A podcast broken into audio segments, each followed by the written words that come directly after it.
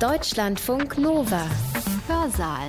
Hier ist Hans-Jürgen Bartsch, der euch ganz spontan fragt, wann ging das eigentlich los in unserem Land mit dem Rechtsextremismus? War das gleitend? Gab es das Schlüsselereignis dafür? Wer ist schuld? Oder ist das gar nicht so schlimm? Und viel seltener thematisiert, welche Rolle spielen die Frauen dabei? Antworten dazu in unseren beiden Vorlesungen heute im Hörsaal. Warum sind Sie denn heute hierher gekommen? Weil ich Deutschland retten möchte. Man wählte mal SPD, mal CDU oder zog sich in die wutgetränkte Apathie der Nichtwählerschaft zurück. Ich war immer ein treuer CDU-Wähler. Und jetzt merke ich, es geht alles verloren. Nach meiner Auffassung hat sich die AfD zu einem autoritären Nationalradikalismus entwickelt. Die autoritäre Rechte betreibt nun in diesem Kontext etwas, was ich maskulinistische Identitätspolitik nennen würde. Das sind Kriminelle, die da umspringen. Kriminelle. Mir hat man meine Arbeit weggenommen. Das sind die, die meine Arbeit wegnehmen. Aggressivität, Kälte ist schon lange ein Teil der neoliberalen Subjektivität geworden. Professor Heidmeier von der Universität Bielefeld hat selbst vor vielen Jahren schon von einem Rechtspopulismus gesprochen, der sich nach seinen Erhebungen in Deutschland breit mache. Inzwischen findet er diesen Begriff viel zu harmlos. Für ihn trifft auf die aktuelle Situation viel besser der Begriff autoritärer Nationalradikalismus zu. Klingt noch abstrakter, hat es aber in sich. Denn ab 2008 dachten viele Menschen eben nicht mehr rechtspopulistisch, sondern rechtsautoritär, so seine Umfrageergebnisse. Und es ist nach seiner Expertise alles andere als leicht, davon wieder runterzukommen. Ganz kurz vorweg erklärt, was jetzt folgt. Der menschenverachtende Finanzkapitalismus ist nach Heidmeier eine wesentliche Ursache für die Demokratieentleerung, wie er die Folge daraus nennt. Also nochmal auf der Zunge zergehen lassen, weil die internationalen Finanzjongleure immer mehr demokratische Felder einnehmen, fühlen sich erhebliche Teile der Bevölkerung an die Seite gedrängt, interpretiert er. Gesprochen hat Heidmeier am 26. September 2019 an der Universität Jena. Es geht um autoritären Nationalradikalismus, politisches Wachstumsmodell im landnehmenden Kapitalismus. An den ersten Begriff werden Sie sich gewöhnen müssen. Er ist sperrig, aber notwendig. Die Frage jetzt nach der Erklärung von den bedrängenden Problem der Rechtsentwicklung in Deutschland und auch in Europa legt es nahe, auch zurückzuschauen und sich nicht von der aktuellen Darstellungs- und Erklärungshektik auszuliefern. Die gesellschaftlichen und politischen Eindunklungen in Europa und Deutschland sind nicht über Nacht eingezogen und auch nicht als plötzliches Gewitter dann hereingebrochen, was schnell wieder abziehen wird. 1997 hat Ralf Dahrendorf die These vertreten, dass ein autoritäres Jahrhundert bevorstehen werde. Dahrendorfs Annahme war, dass die kapitalistische Ökonomie soziale Integration und Demokratie im Zeitalter der Globalisierung in massive und zerstörerische Spannungen hineingeraten werden. Diese Thematik wurde aufgeworfen in der Hochzeit des Neoliberalismus. Sie kennen das alles. Der Begriff Kapitalismus verschwand aus den öffentlichen Diskursen und wurde quasi verbannt. Das war ein Impuls für uns in Bielefeld, mit Kollegen ein Surkam-Sammelband zu veröffentlichen mit dem Titel Schattenseiten der Globalisierung, Rechtsradikalismus, Rechtspopulismus und separatistischer Regionalismus in westlichen Demokratien. Diese frühen sensorischen Analysen gingen weitgehend unter. Sie passten nicht in den politischen, medialen und auch nicht in den wissenschaftlichen Zeitgeist. Und dies galt auch für meinen Beitrag, der den Titel hatte Autoritärer Kapitalismus, Demokratieentleerung und Rechtspopulismus. Es war eine Analyse von Entwicklungstendenzen. Die zentrale Aussage von 2001 war, dass ein globaler Kapitalismus autoritär sich ausbreiten würde, um seine Prämissen und Verwertungslogiken ungehindert durchzusetzen mittels Zulieferung nationalstaatlicher Politiken. Dadurch wären starke Kontrollgewinne des Kapitals mit ebenso starken Kontrollverlusten nationalstaatlicher Politik verbunden, um etwa gegen wachsende soziale Ungleichheit vorzugehen. Dies würde, so damals die These, soziale Desintegrationsfolgen für Teile der Bevölkerung mit vielfältigen individuellen Kontrollverlusten über ihre eigene Biografie verbunden sein. Zudem kollektive politische Kontrollverluste für gesellschaftliche Organisationen wie etwa Gewerkschaften, die noch in der Nachkriegszeit beigetragen hatten, den Kapitalismus zu zähmen. Daraus als Folgen würden, so habe ich das genannt, Demokratieentleerungen entstehen, deren zentrales Merkmal in sukzessiven Vertrauensverlusten in das politische System beständen. Die abschließende These 2001 war, die Begrifflichkeit Rechtspopulismus habe ich inzwischen zu den Akten gelegt, aber dazu später.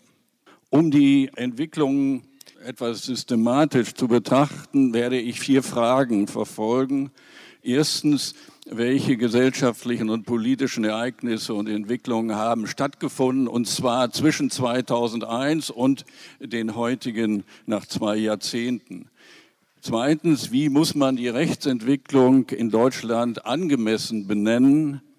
Drittens, wie kann man diese Entwicklung erklären? Und viertens, gibt es ein politisches Wachstumsmodell in diesem Zusammenhang? Dazu habe ich nun versucht, auch ein Analysemodell zugrunde zu legen, was aus drei Bereichen besteht. Erstens das Zusammenwirken von ökonomischen, sozialkulturellen und politischen Strukturentwicklungen.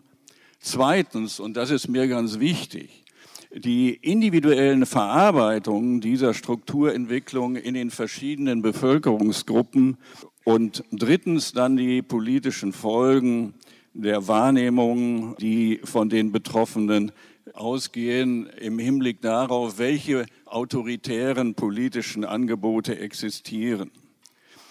Bezüglich dieses Analysemodells stimme ich ausdrücklich der Position von Hans-Jürgen Bieling zu, dass die etablierte Parteienforschung es durch die Fixierung auf das politische System nicht schafft, den Bedeutungszugewinn rechtspopulistischer Parteien zu erklären. Nun stellt sich die Frage, die ich eben aufgeworfen habe, was in der Zwischenzeit von 2001 und 2020 fast denn geschehen ist, dass es einen Machtzugewinn der verschiedenen autoritären Gruppierungen in Deutschland und in Europa gegeben hat. Und deshalb auch jetzt zur ersten Frage, welche gesellschaftlichen und politischen Ereignisse haben stattgefunden. Und aus meiner Sicht sind es zwei Schichten von Problemen. Die erste sind eher schleichende Prozesse der Entsicherung von Lebenssituationen und Lebensplanung oder wie Klaus Dörre das ausdrückt, im Rahmen eines landnehmenden Kapitalismus. Ich werde später darauf zurückkommen. Und dann geht es natürlich auch darum, welche Formen von Demokratieentleerung und Anerkennungsdefizite entstanden sind, insbesondere auch in Ostdeutschland. Diese eher schleichenden Prozesse hatten vielfach keine breite öffentliche Darstellung. Und diese Probleme wurden vielfach auch individualisiert und nicht kollektiv verdichtet auf der politischen Agenda wahrgenommen.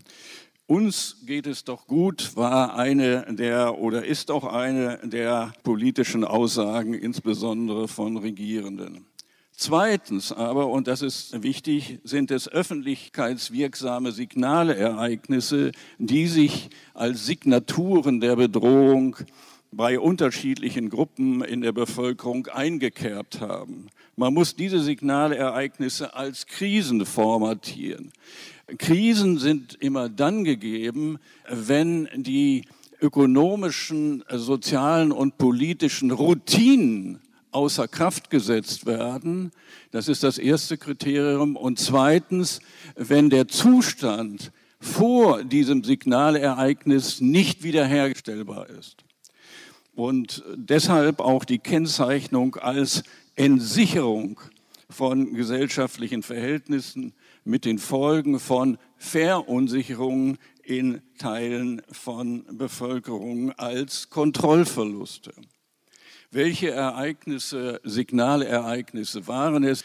2001 wurde der islamistische Terror auf die politische Agenda gehoben als religiös-politische Krise. 2005 Einführung Hartz IV als soziale Krise für bestimmte Bevölkerungsgruppen. 2008, 2009 die Finanz- und Bankenkrise als ökonomisch-politische Krise und 2015 dann die Flüchtlingskrise mit kulturell-politischen Ausstrahlungen.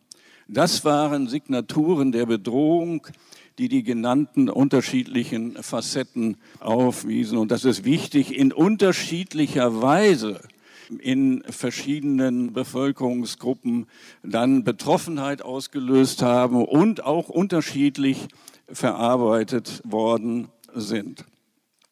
Und dazu ist es dann auch wichtig, als Zwischenbemerkung darauf hinzuweisen, dass diese komplexe Situation nun in zahlreichen, viel publizierten Aufsätzen und so weiter eingebunden werden, und zwar in Großkategorien wie die Kosmopoliten gegen die Kommunitaristen und so weiter und so weiter.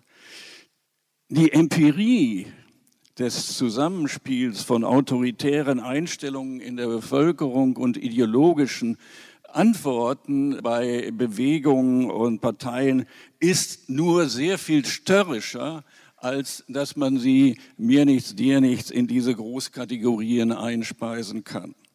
Gut, wie sehen diese Krisenverarbeitungen aus? Ich will nur wenige nennen. Es können in der Bevölkerung dann Immunisierungen stattfinden nach dem Motto, einfach weiter so ohne politische Umorientierung. Ein weiteres Verarbeitungsmuster ist die Aufspaltung der Realität nach dem Motto, der Gesellschaft geht es schlecht, aber mir geht es gut. Es handelt sich um die Umlenkung von der eigenen Situation aufs Ganze und damit um Schuldverschiebung.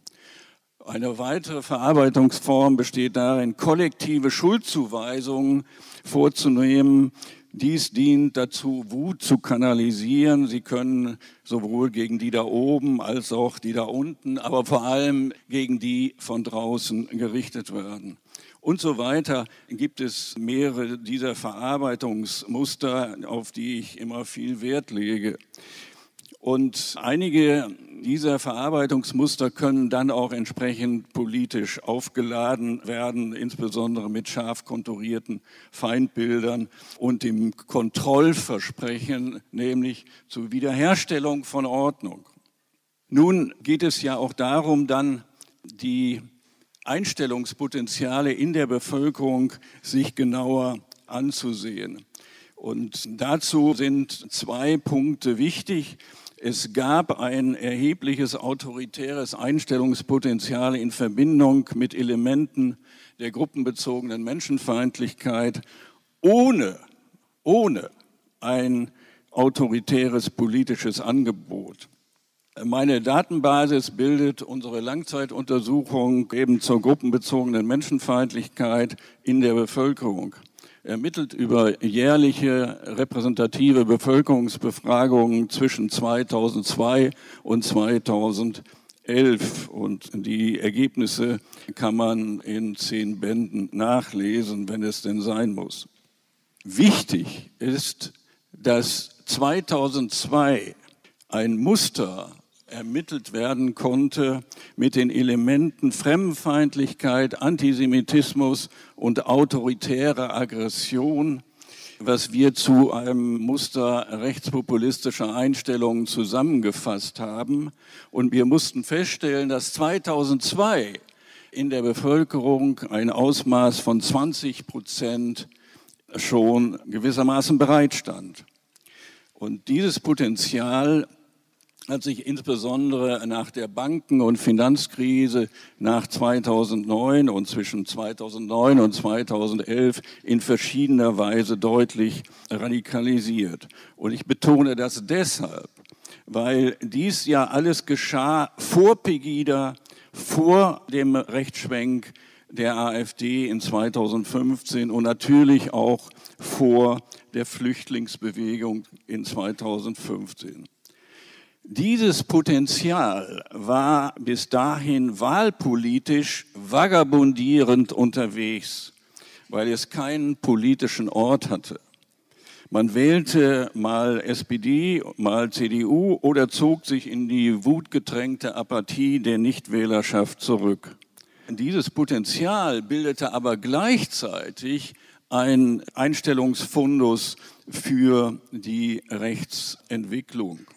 Die Tabelle zeigt, dass es einen dramatischen Unterschied gibt zwischen den Personengruppen, die rechtspopulistische Einstellungen hatten gegenüber anderen Elementen dieser gruppenbezogenen Menschenfeindlichkeit als jene, die dieses Muster der rechtspopulistischen Einstellungen nicht hatten. Also man sieht, dort gab es schon innerhalb der Bevölkerung erhebliche Spaltungen im Verhältnis zu fremden Gruppen, zu schwachen Gruppen und so weiter.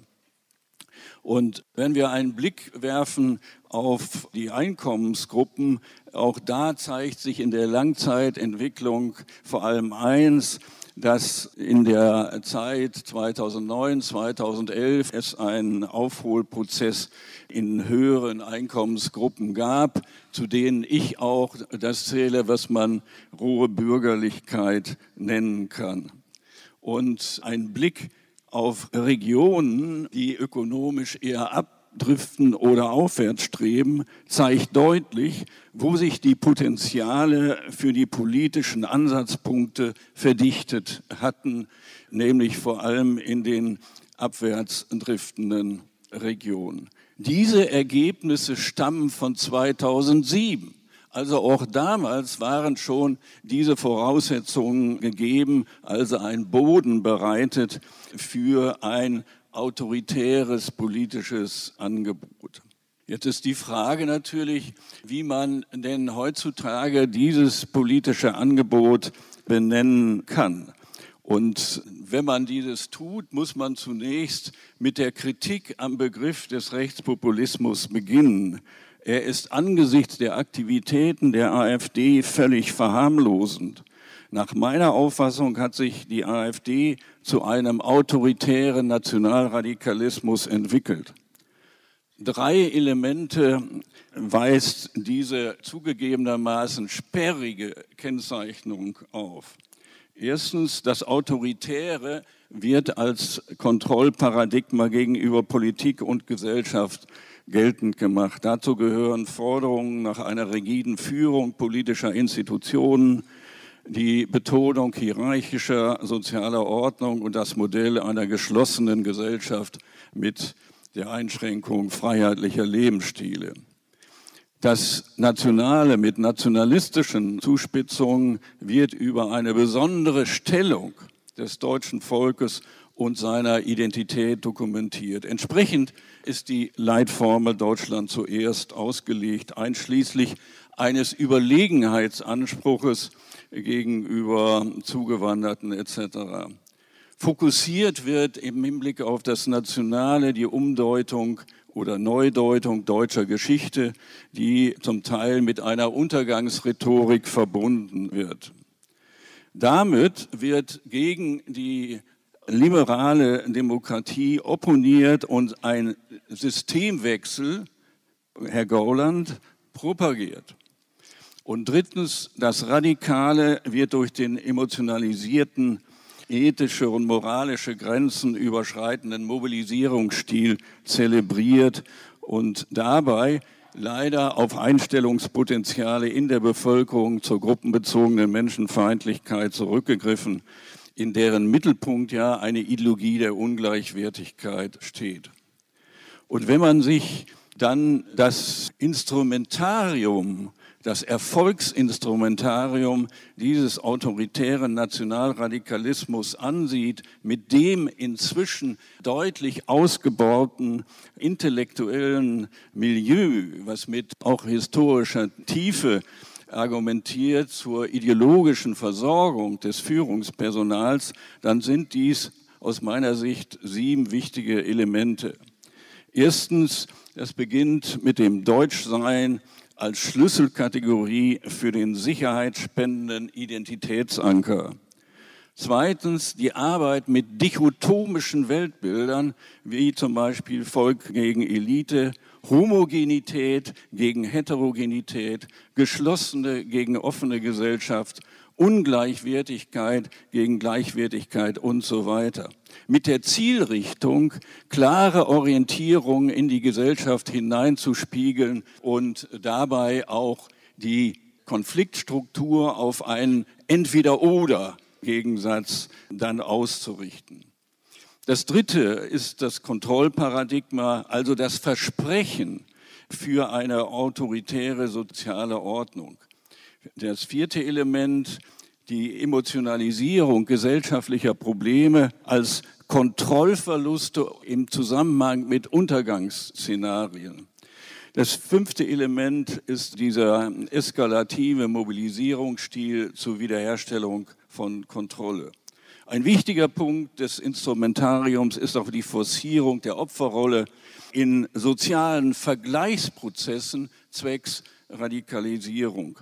Und ein letzter, geradezu wichtiger Punkt ist die Arbeit mit einer Gewaltmembrane. Membrane sind trennende und gleichzeitig durchlässige Metaphern sozusagen zur Schaffung von Begriffen, die in anderen Szenarien dann als Gewaltmotivation freigesetzt werden, weil Legitimationen geliefert werden, also für den rechtsextremen gewalttätigen Bereich.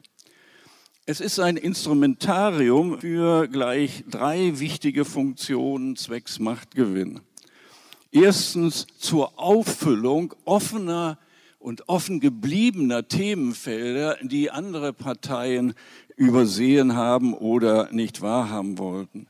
Zweitens die Verschiebung des Sagbaren, wie sie in der Overton Windows Theorie beschrieben werden. Und drittens zur Schaffung neuer Normalitätsstandards beziehungsweise zur Normalisierung ihrer Position, unter anderem auch mit Hilfe intellektueller Eliten, die nicht genuin zu ihrem Feld gehören. Und vor diesem Hintergrund muss man die Platzierung der Erfolgsspur des autoritären Nationalradikalismus genauer benennen. Diese Platzierung liegt zwischen auf der einen Seite dem Rechtspopulismus, der mit einer flachen Ideologie aus meiner Sicht und einer dramatisierten Konfliktlinie von Volk gegen Elite auf kurzzeitige Erregungszustände setzt, die via Massenmedien verbreitet werden.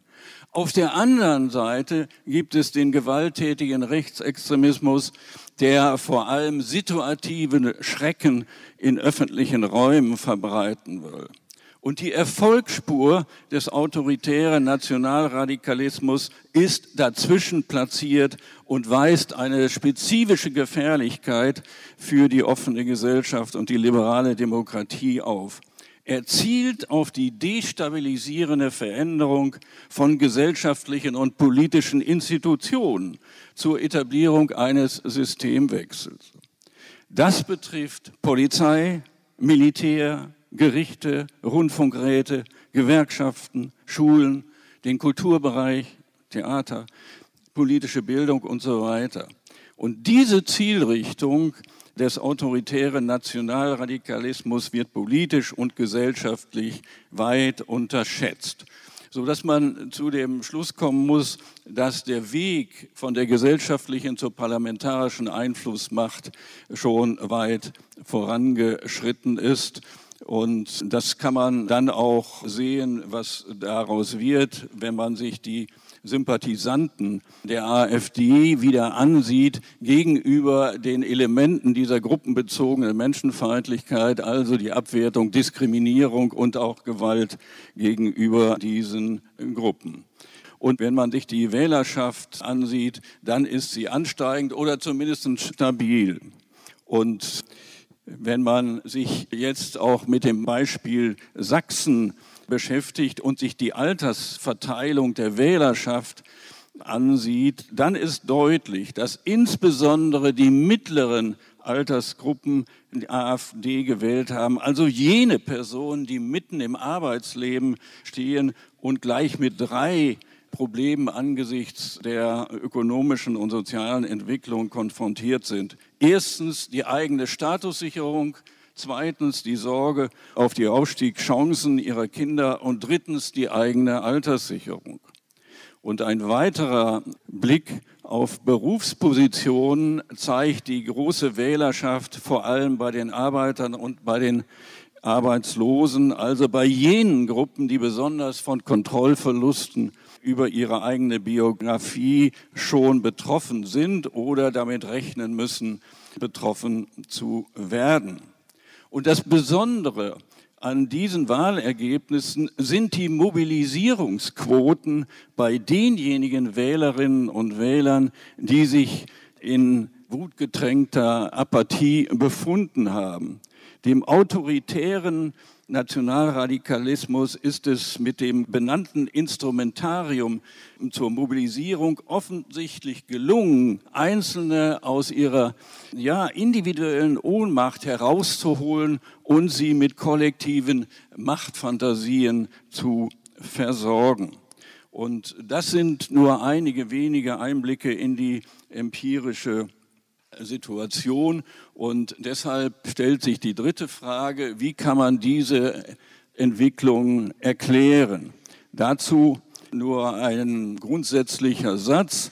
Uns helfen überhaupt bei den Erklärungsversuchen keine Dominanzansprüche weiter, weil es um Ergänzungskonzeptionen im Grunde gehen muss. Und als ich betone das, als ein Erklärungsangebot möchte ich die Erfolgsspur des autoritären Nationalradikalismus im Zusammenwirken von erstens einem landnehmenden Kapitalismus, zweitens sozialer Desintegrationsdynamik und drittens Demokratieentleerung versuchen. Diese Grundfigur war schon in der Ausgangssituation 2001 angelegt und sie ist jetzt empirisch unterfüttert an manchen Stellen. Und als ein zentrales Erklärungsmuster ist dann für mich die Theorie sozialer Desintegration, wobei es dann darum geht zu sehen, wie verschiedene Dimensionen zusammenspielen, objektive Dimensionen der Reproduktion, der Vergesellschaftung etc. Aber ganz entscheidend ist die Dimension, subjektive Dimension, nämlich der Anerkennungskonzepte. Nun zu Zusammenhängen der drei Bestandteile. Der erste Zugang zu dieser Erklärung betrifft die Bezugnahme auf den globalen Finanzkapitalismus und da habe ich drei Zugänge gewählt. Ausgangspunkt ist Klaus Dörres klassentheoretisches Theorem des landnehmenden Kapitalismus und er betont diese zugespitzten Landnahmen des Sozialen, also vor allem in Terrains, die ursprünglich nicht kapitalistisch überformt waren, also von Lebenswelten und auch Lebensversorgung, etwa im Gesundheitswesen. Und in der Verwertungslogik des landnehmenden Finanzkapitalismus kommt die Frage nach der Integrationsqualität von Gesellschaften nicht vor. Und das bedeutet, dass dort sich dann diese Desintegrationsprozesse entwickeln können mit den verschiedenen Anerkennungsdefiziten, die dann gravierend sein können. Und dies hat mit diesen Desintegrationsprozessen dann Folgen für die politische Aktivitäten, wenn man in kraftzehrenden Statuserhaltungskämpfen verwickelt ist über die Prekarisierung etc. Eine Folge wird dann sein, dass wir einen veränderten Blick von betroffenen Bevölkerungsgruppen auf das politische System haben. Und das führt zu meinem dritten Erklärungselement, nämlich das, was man Demokratieentleerung nennen kann weil es eine Aushöhlung von Vertrauenspotenzialen gibt und auch Vertrauensverluste im Hinblick auf die Lösungskapazität für die Bekämpfung etwa sozialer Ungleichheit. Und auch zwei andere Zugänge, etwa Anomie theoretischer Art von Helmut Thome oder auch der Ansatz von Ulrich Röckling zur Ökonomisierung des Sozialen, Immer führen diese Zugänge dazu, dass die zerstörerischen Auswirkungen gesehen werden im Hinblick auf die Integrationsqualität der Gesellschaft und auch für die politischen Folgen, die dann der autoritäre Nationalradikalismus mit seinem Instrumentarium nutzt. Und dies kann man dann auch an solch einem Strukturgleichungsmodell sehen, wo je nach sozialer Lage diese Einflussfaktoren der politischen Entfremdung und auch des Vertrauensverlustes in politische Eliten dann Auswirkungen haben auf das, was in dieser Berechnung noch rechtspopulistische Einstellungen und Orientierungen heißt. Soweit zunächst mal der kursorische Einblick in das Konzept der Erklärung. Ein Konzept. Und dabei ist völlig klar, dass es natürlich Leerstellen gibt. Und da ist die Frage, welche das sein könnten. Und ich will zwei solcher Leerstellen kurz andeuten. Zu den gewichtigsten gehört meines Erachtens die Frage nach der Gender-Perspektive, die Birgit Sauer, die ja hier gleich auch mitdiskutieren wird, ausgebreitet hat. Sie hat das ideologische Angebot und die Diskussion innerhalb des autoritären Nationalradikalismus meines Erachtens überzeugend dargestellt. Offen bleibt für mich allerdings die empirische Frage, wie sich solche Diskussionen in den Führungszirkeln dann empirisch niederschlagen in der Wahrnehmung von potenziellen Wählerinnen und Wählern. Eine weitere Leerstelle besteht in der Klärung des Verhältnisses von sozialem und kulturellem. Es macht meines Erachtens keinen Sinn, diese beiden Faktoren gegeneinander auszuspielen. Es ist eher die Frage, in welchem Mischungsverhältnis sie sich befinden. Und dazu gibt es meines Erachtens auch bisher keine hinreichende empirische Ausleuchtung, sondern es wird meines Erachtens an vielen Stellen einfach ein Scheinkampf ausgeführt um die Dominanz. Und ich will das nochmal wiederholen. Die Empirie ist da viel störrischer, als wenn man mit Kategorien versucht, einfach nur die Realität einzufangen. Meine abschließende Frage lautet nun, ist der autoritäre Nationalradikalismus ein politisches Wachstumsmodell im landnehmenden Kapitalismus? Die Frage will ich ganz kurz beantworten, weil die Antwort gewissermaßen ungesichert in die Zukunft blickt. Und gleichzeitig muss man konstatieren, dass in der politischen Arena bereits die Annahme kursiert, dass der autoritäre Nationalradikalismus aller AfD seinen Zenit überschritten habe. Also, es werden jetzt schon selbsttäuschende Beruhigungspillen verteilt, die im Grunde und vor allem auch von den politischen Eliten, die im Grunde keine empirische Belege anführen könnten. Und dieser Umgang in diesen ganzen Einschätzungen ist wahrscheinlich auch ein Grund dafür, dass Andreas Nölke gerade dieses betont im Hinblick auf die Irrwege und er dafür plädiert, ich zitiere, eine linkspopuläre Alternative zu platzieren. Denn in der Tat gibt es ja an dieser Stelle einen Leerlauf ohne Ende. Blickt man auf den Aufstieg nun der nationalistisch-autoritären Rechtsentwicklung seit 1980 in Europa, das heißt mit den Kriterien eroberter Parlamentssitze, dann sieht die Kurve ja so aus, wie sie aussieht und da gibt es wenig an Beruhigungspillen zu vergeben. Und mit dem Blick auf die politische Landkarte der Eindunklung Europas sieht dieses ähnlich aus. Dies war der Stand vom Juni 2018. Der unschuldige weiße Fleck in Spanien ist inzwischen auch verschwunden nach der letzten Wahl.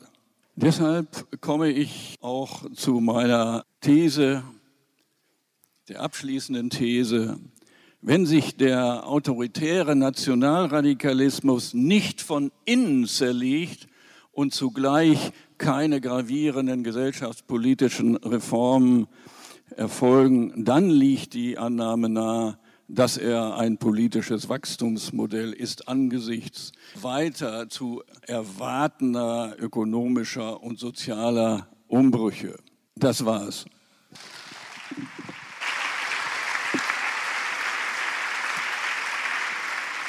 Professor Wilhelm Heidmeier war das mit seinem Thema autoritärer Nationalradikalismus, politisches Wachstumsmodell im landnehmenden Kapitalismus Fragezeichen. Danach haben auf der Veranstaltung an der Uni Jena ihm einige Redner geantwortet. Wir haben für euch dazu die Professorin Birgit Sauer ausgewählt. Sie beschäftigt sich an der Universität Wien schwerpunktmäßig mit Governance und Geschlecht und bringt dies nun in unser rechtsradikales Themenfeld mit ein. Ich möchte die Ausführungen von Wilhelm Heidmeier um fünf Punkte ergänzen. Einmal um eine Geschlechterperspektive, zum Zweiten um die Frage der Subjektivitäten beziehungsweise der Aktivitäten der Verunsicherten beziehungsweise Verführten. Zum Dritten um den Aspekt der Demokratiefeindlichkeit liberal repräsentativer Demokratien selbst. Viertens um den Punkt der sozialen Kräfteverhältnisse und Kämpfe, die zum autoritären Nationalradikalismus geführt haben mögen. Und fünftens um die Frage von Emotion und Affekt, die auch kurz angesprochen ist. In meinen eigenen Arbeiten über den Aufstieg der radikalen Rechten stimme ich in vielen Diagnosen mit Heidmeier überein, also die neoliberale Transformation von Ökonomie, Gesellschaft, Staat und Politik und die gesellschaftliche Desintegration, die ich auch als Ursachengefüge sehe, in dem autoritäre Einstellungen und autoritäre Versuchungen, wie er es nennt, entstehen und die dann eben von der radikalen Rechten mobilisiert und verstärkt wurden. Zum ersten Punkt zur Geschlechterperspektive in meinen eigenen Arbeiten habe ich immer versucht herauszuarbeiten, welche Bedeutung Geschlechterverhältnisse für die radikale Rechte hat. Und man kann schon feststellen, dass nicht nur in Deutschland, sondern in Europa weit wir von einer Obsession mit der Frage von Geschlecht in der radikalen Rechten konfrontiert sind. Und ich habe mich gefragt, was greiften diese Akteure und Akteurinnen da auf? Und gehe dann davon aus, wo ich tatsächlich sage, da braucht es noch mehr empirische Forschung, dass wir konfrontiert sind mit einer Prekarisierung von Geschlechterverhältnissen. Was meine ich damit? Ich würde nicht von einer Krise von Geschlechterverhältnissen sprechen, sondern deshalb spreche ich eher von Prekarisierung von festgefügten Geschlechterverhältnissen. Dazu zählt zum einen die Integration von Frauen in die Erwerbsarbeit, das heißt ihre Herausführung aus den Familien und damit auch die sukzessive, wenn auch nur partielle Erosion des männlichen Familienernährermodells, insbesondere eben in solchen Staaten, in Wohlfahrtsstaaten mit einem starken Familienernährermodell. Und diese Erosion ist ein Prozess, der bereits seit den 1970er Jahren begonnen hat. Und diese Veränderungen des Fordismus der 1970er Jahre wurden dann durchaus durch die neoliberale Ökonomisierung beschleunigt und auch intensiviert. Das heißt, Frauen haben zunehmend die Sphären der Familie und der Privatheit verlassen. Sie wurden öffentlich sichtbarer in der Erwerbsarbeit, in der Arbeitswelt, aber eben auch in Politik und in den Medien. Frauen verdienen zunehmend ihr eigenes Geld, werden also selbstständiger und dies veränderte eben insbesondere Geschlechterverhältnisse in den Familien, wo die Deutungshoheit von Männern schwindet, obwohl es gleichzeitig nach wie vor ihre Anrufung als Familienernährer gibt. Also eine, wenn man so will, auch Prekarisierung und eine große Paradoxierung der Rolle von Männern. Die Freiheitsgewinne von insbesondere gut ausgebildeten Frauen wurden eben nicht im gleichen Maße mit neuen Chancen von Männern verknüpft. Also Männer haben beispielsweise viel weniger Chance, wenn sie Väter sind, in die Familien dann auch zurückzukehren. Gleichzeitig aber wurde diese Phase der Erosion von traditionellen Geschlechterverhältnissen insbesondere im Banken, aber eben auch im Finanzbereich begleitet von dem, was ich Hypermaskulinisierung nenne, also auch das ein weiteres Element der Ambivalenz von männlichen Rollen und eben der Prekarisierung von Geschlechterrollen. Und diese Hypermaskulinisierung führte eben zu ungleichen, aber eben auch zu ungleichzeitigen Veränderungen und zur Auflösung von geschlechtsspezifischen Rollenzuschreibungen und eben von hegemonialen Positionierungen von Geschlechtern, insbesondere eben zur Auflösung der lange für gültig genommenen heteronormativen Zweigeschlechtlichkeit. Und dies führt, wie Wilhelm Heidmeier ja auch ausgeführt hat, zu Verunsicherung, eben wenn wir uns Geschlechterverhältnisse ansehen, eben zu Verunsicherung von Geschlechterrollen, vornehmlich von Männern, aber klarerweise auch von Frauen.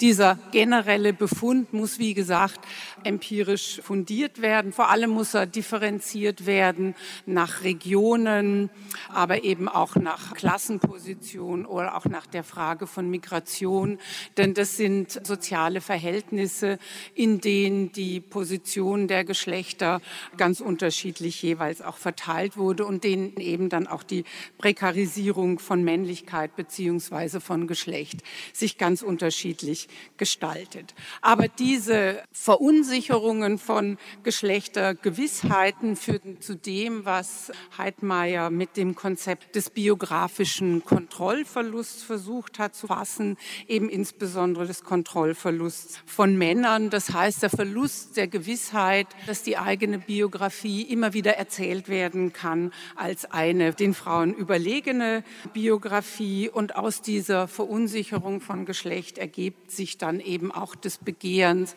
einer neuen Rückversicherung oder eben auch einer Resouveränisierung der in Frage gestellten Männlichkeit oder einer dem Versuch der Kontrolle über die eigene männliche Biografie wiederzugewinnen. Das trifft natürlich auch auf Frauen zu, Frauen, die eben insbesondere durch die neoliberalen Anrufungen zur Erwerbstätigkeit, aber auch zur Mutterschaft, zur Sorgearbeit erschöpft sind oder auch überfordert sind. Die autoritäre Rechte betreibt nun in diesem Kontext etwas, was ich maskulinistische Identitätspolitik nennen würde, indem sie erstens eine Krise der Männlichkeit proklamiert und indem sie zweitens eben verspricht, diese Krise durch Führerschaft auch zu lösen.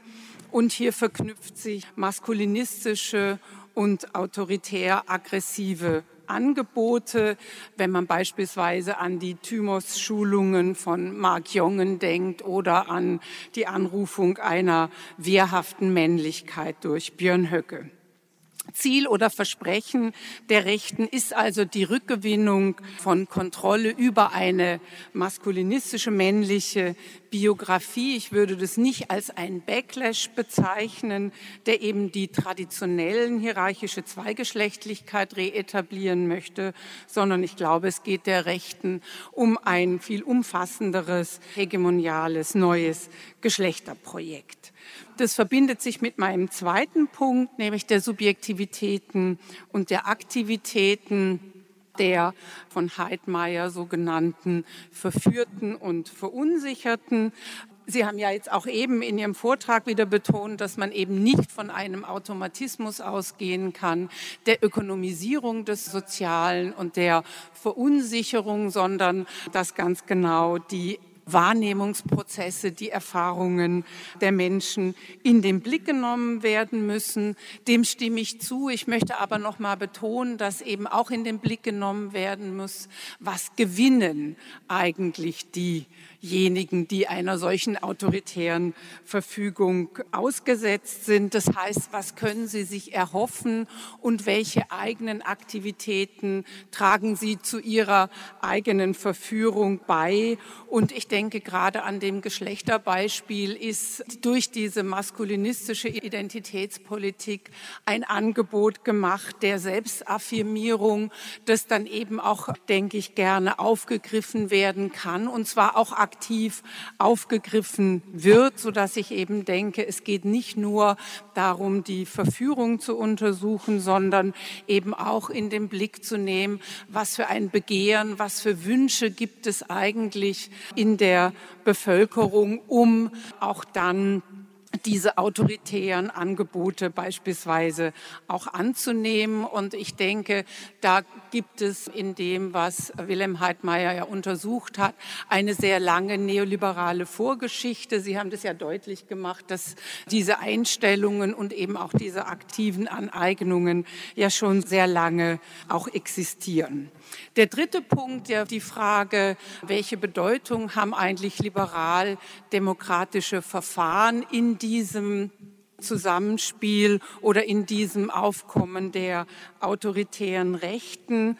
Da würde ich sagen, diese Vorstellung von Demokratieerklärung sollte nicht nur als eine Verfallsgeschichte der liberalen Demokratie erzählt werden, sondern ich denke, es ist wichtig, viel deutlicher zu machen, welchen Beitrag hat eigentlich Liberaldemokratie dazu geleistet, dass Demokratie verhindert wird. Und ich würde eben die liberaldemokratischen Verfahren eben schon viel früher ansetzen als jene Institutionen, die verhindert haben, dass überhaupt demokratische Partizipation möglich ist, dass eben die sozusagen popularen Massen ausgeschlossen wurden, nicht erst im Neoliberalismus, sondern sozusagen notwendig als ein Element liberaler Demokratie.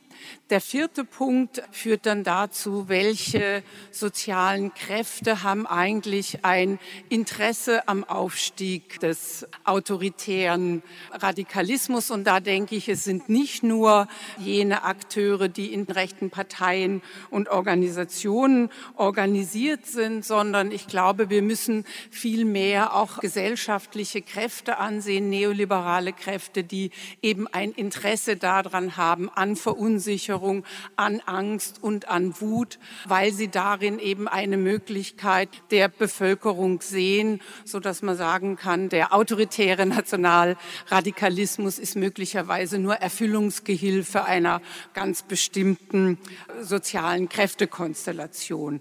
Der letzte Punkt ist die Frage von Emotionen, die ja auch angesprochen wurde, glaube ich, ist eine sehr zentrale Dimension. Ich würde aber nicht sagen, dass gewissermaßen erst die rechten Kräfte Emotionalität für sich in der Politik entdeckt haben, sondern wir haben eben auch bereits im Neoliberalismus einen Exzess von Emotionalität und Affektivität erlebt, sowohl von Angst, aber eben auch von Wut und Aggression gegen alle, die nicht dazugehören sollen, die nicht leistungskräftig sind. Und in der Tat können rechte Kräfte daran anschließen. Aber ich glaube, wir müssen viel weiter zurückgehen, wenn wir eben untersuchen, was ist diese Emotionalität, die Affektivität, die Aggressivität, die eine Rolle spielt, wenn rechte Kräfte versuchen, andere auszuschließen, Wettbewerb sozusagen auch dann gegen andere zu wenden. Das heißt, ich glaube, Menschen folgen nicht nur autoritären Verführungen, sondern sie haben es schon sehr lange gelernt, wie das funktioniert Aggressivität, Kälte ist schon lange ein Teil der neoliberalen Subjektivität geworden. Dankeschön. Die Politikwissenschaftlerin Birgit Sauer-Grade und der Soziologe Wilhelm Heidmeier vor ihr haben wir heute zum Thema Nationalradikalismus gehört und hoffentlich alle verstanden, was damit gemeint ist, wie er sich gebildet hat und wie es unter Umständen damit weitergehen könnte. Veranstalter war das Institut für Soziologie der Universität Jena im September 2019. Deutschlandfunk Nova. Hörsaal. Samstag und Sonntag um 18 Uhr. Mehr auf deutschlandfunknova.de.